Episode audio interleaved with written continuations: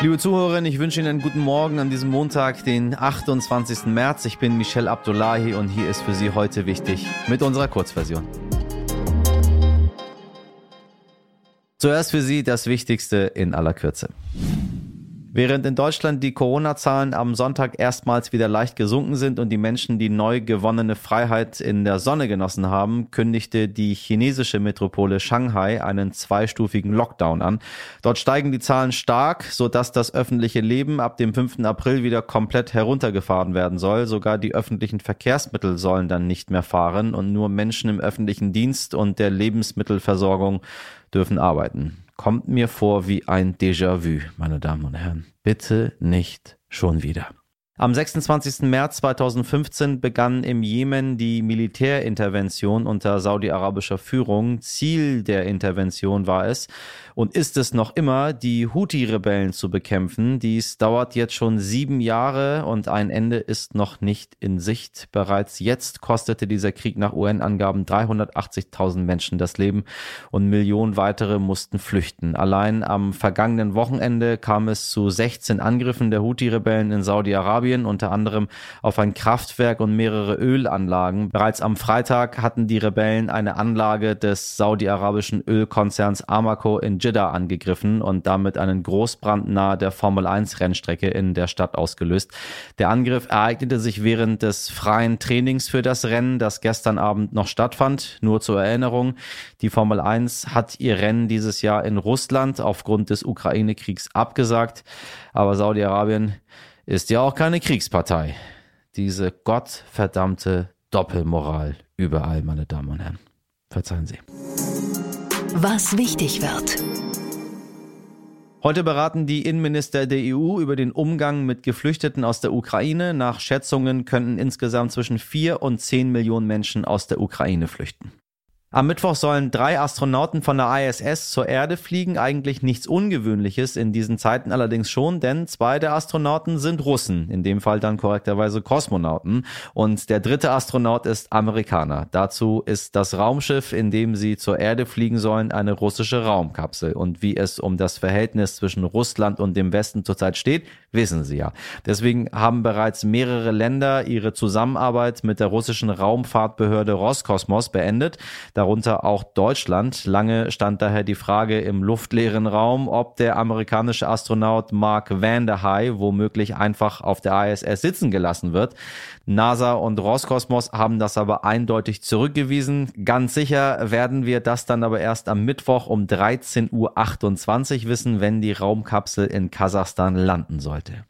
Roskosmos, meine Damen und Herren. Das ist doch ein schönes Wort, was wir heute gelernt haben. Hört sich so an wie so ein, weiß ich nicht, wie so ein, wie so ein Marsch, wie so ein schöner Roskosmos, Roskosmos. Verzeihen Sie. Ich weiß nicht, ob Sie es genauso witzig finden wie ich. Wenn nicht, hören Sie einfach weg.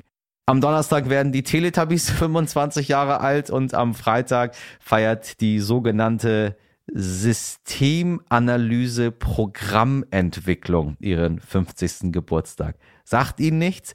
Das ist der ausgeschriebene Name des drittgrößten Softwareunternehmens der Welt, SAP, aus dem baden-württembergischen Waldorf. Was wir heute nicht alles gelernt haben.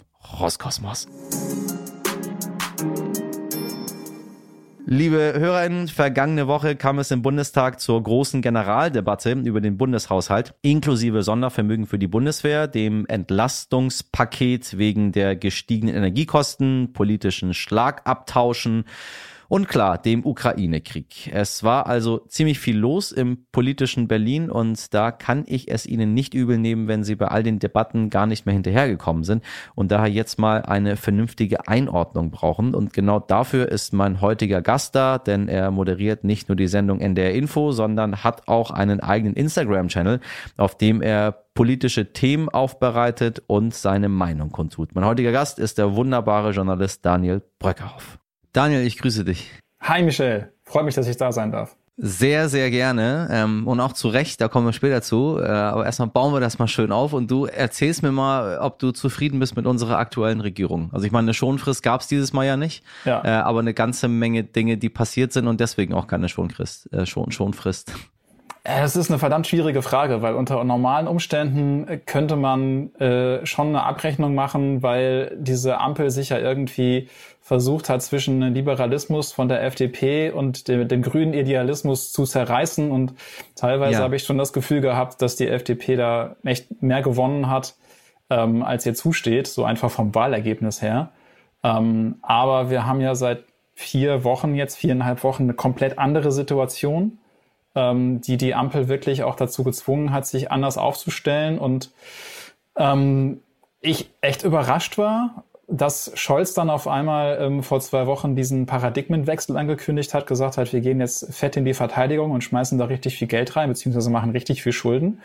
Ähm, wo ich auch immer noch nicht ganz von überzeugt bin, von diesem Move, weil gerade letzte Woche kam ja auch raus bei dem Rechercheverbund, ähm, dass die, die, das Verteidigungsministerium einfach mal 250 Millionen mehr äh, ausgeben möchte für zwei Tankschiffe für die Marine. Und, und das ist ja nicht das erste Mal, dass die, dass die so einen Stunt machen. Also gerade was so das, das Ausgeben, das Geldausgeben beim Verteidigungsministerium angeht, da habe ich echt manchmal das Gefühl, die brauchen nicht mehr Geld, die brauchen einfach jemanden, der mit Geld umgehen kann. So, ne?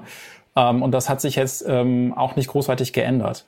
Äh, und was die Grünen natürlich jetzt machen müssen, ist, ist bitter für diese Partei, äh, sich da wirklich ja. zerreißen. Ähm, Partei der Menschenrechte, Partei des ökologischen Wandels muss jetzt bei einem bei, bei Staaten, die wirklich mit Menschenrechten nicht so richtig viel zu tun haben. Ich habe das letzte Woche mal so genannt, so ein bisschen, ne, die, die sind mit Menschenrechten wie ein Metzger und vegane Wurst. Kann man mal machen, aber muss man mhm. nicht. Ne? Muss ja. nicht ständig haben. Ja. Ähm, mit denen müssen sie jetzt irgendwie Deals machen und da musste Robert Habeck hinfahren und irgendwie so ein bisschen, äh, ich möchte fast sagen, die Stiefel küssen, ähm, um, um unseren Arsch zu retten, so, weil da einfach in den letzten Jahren sehr viel schiefgelaufen ist. Deswegen tue ich mir so ein bisschen schwer damit, so über diese Ampelkoalition jetzt den Stab zu brechen und zu sagen, boah, das läuft schief und das läuft schief. Wir haben einfach seit fünf Wochen eine Situation, die hat niemand so kommen sehen das können wir uns alle, auch die ganze deutsche Politik kann sich das echt ähm, ins, ins Gebetbuch schreiben, dass man das hat nicht kommen sehen und dass das irgendwie echt daneben gelaufen ist. Ähm, aber deswegen ist jetzt tatsächlich, für mich fangen die 100 Tage gerade nochmal von vorne an, so ein bisschen, ne? weil das ist ein kompletter Zeitenwechsel, da bin ich völlig bei Olaf Scholz. Ähm, ich bin so ein bisschen nervös, was die nächsten Monate und Jahre auf uns zukommt weil ich ahne nicht so besonders viel Gutes, aber ich will auch den Leuten nicht zu viel Sorgen und nicht so viel Angst machen, weil es kommt dann meistens doch yeah. nicht so schlimm, wie es gerade erstmal befürchtet wurde, Atomkrieg und alles bricht zusammen und wir müssen uns mit Toilettenpapier und Mehl eindecken ähm, und Öl auch noch so. Ähm, aber es ist schon krass. Wir erleben, ich habe manchmal so ein bisschen so dieses Gefühl, ey, so muss ich das angefühlt haben, 1914, 1939, als so diese großen Krisen losgingen man hat es noch nicht ahnen können. Hinterher sagen alle, boah, krass, wieso habt ihr das nicht gesehen, was da kommt oder kommen könnte? Und manchmal habe ich so yeah. leichte Vibes, dass ich denke, boah, scheiße, hoffentlich ist das jetzt nicht genauso, dass wir in zehn Jahren sagen, ja, so hat das dann damals angefangen mit der ganz großen Krise. Ähm, aber wie gesagt, ich bin da irgendwie noch optimistisch und denke immer, boah, es wird alles nicht so heiß gegessen, wie es gekocht wird. Aber trotzdem, manchmal geht mir so ein bisschen der Arsch auch auf Grundeis. Und dann versuche ich meinen Zuschauerinnen und Zuschauern auch zu sagen, ey, immer ruhig bleiben, locker durch die Hose atmen, weil wenn wir jetzt Panik kriegen, ist wirklich keinem geholfen. Aber ich möchte wirklich ohne Scheiß und ich hau gern auf die Politik drauf. Ich möchte gerade kein Politiker sein. Das ist eine verdammt harte Zeit. Danke, dass du bei uns warst. Sehr gerne. Heute nicht ich. Wenn Sie vielleicht noch irgendwo eine alte Postkarte von Venedig haben, dann ist da mit Sicherheit ein Tier drauf zu sehen, nämlich eine Taube. Oder wahrscheinlich gleich eher ein paar hundert. Denn bis 2014 war die Taube sowas wie das touristische Wappentier Venedigs. 100.000 Tauben lebten damals in der Lagunenstadt. Und wer aus Venedig wiederkam ohne Taubenfoto auf dem Markusplatz, der war nicht wirklich da gewesen. Futter konnte man bei extra Händlern kaufen, die ihre Lizenzen dafür teilweise über 100 Jahre vererbt hatten. Doch dann, fast von einem Tag auf den anderen, durften die Tauben nicht mehr gefüttert werden. Der Grund dafür, vier Tonnen Kot täglich. Vier Tonnen Kot täglich. Allein die Straßenreinigung hat das damals rund 6 Millionen Euro gekostet. Heute hat Venedig seine Tauben im Griff, doch dafür hat die Stadt ein neues Vogelproblem. Möwen. Immer mehr Möwen lassen sich in der Lagunenstadt nieder und werden noch dazu immer frecher, weil sie TouristInnen teilweise nahezu auflauern, um ihnen Essen zu klauen und bei Hotelbuffets unter freiem Himmel täglich massenweise Geschirr zerstören, gehen jetzt einige Hoteliers in Eigenregie gegen die Vögel vor und zwar mit Wasserspritzpistolen, knallorangen Wasserspritzpistolen, die sie an ihre Gäste verteilen, denn abgesehen von dem verspritzten Wasser finden Möwen die Farbe Orange wohl ganz besonders unerträglich.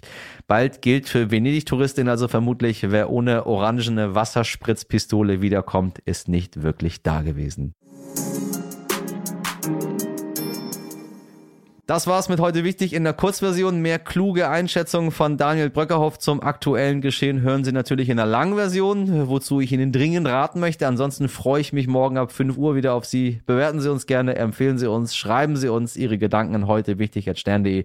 Ich wünsche Ihnen einen schönen Wochenstart. Machen Sie was draus. Bis morgen, Ihr Michel Abdullahi.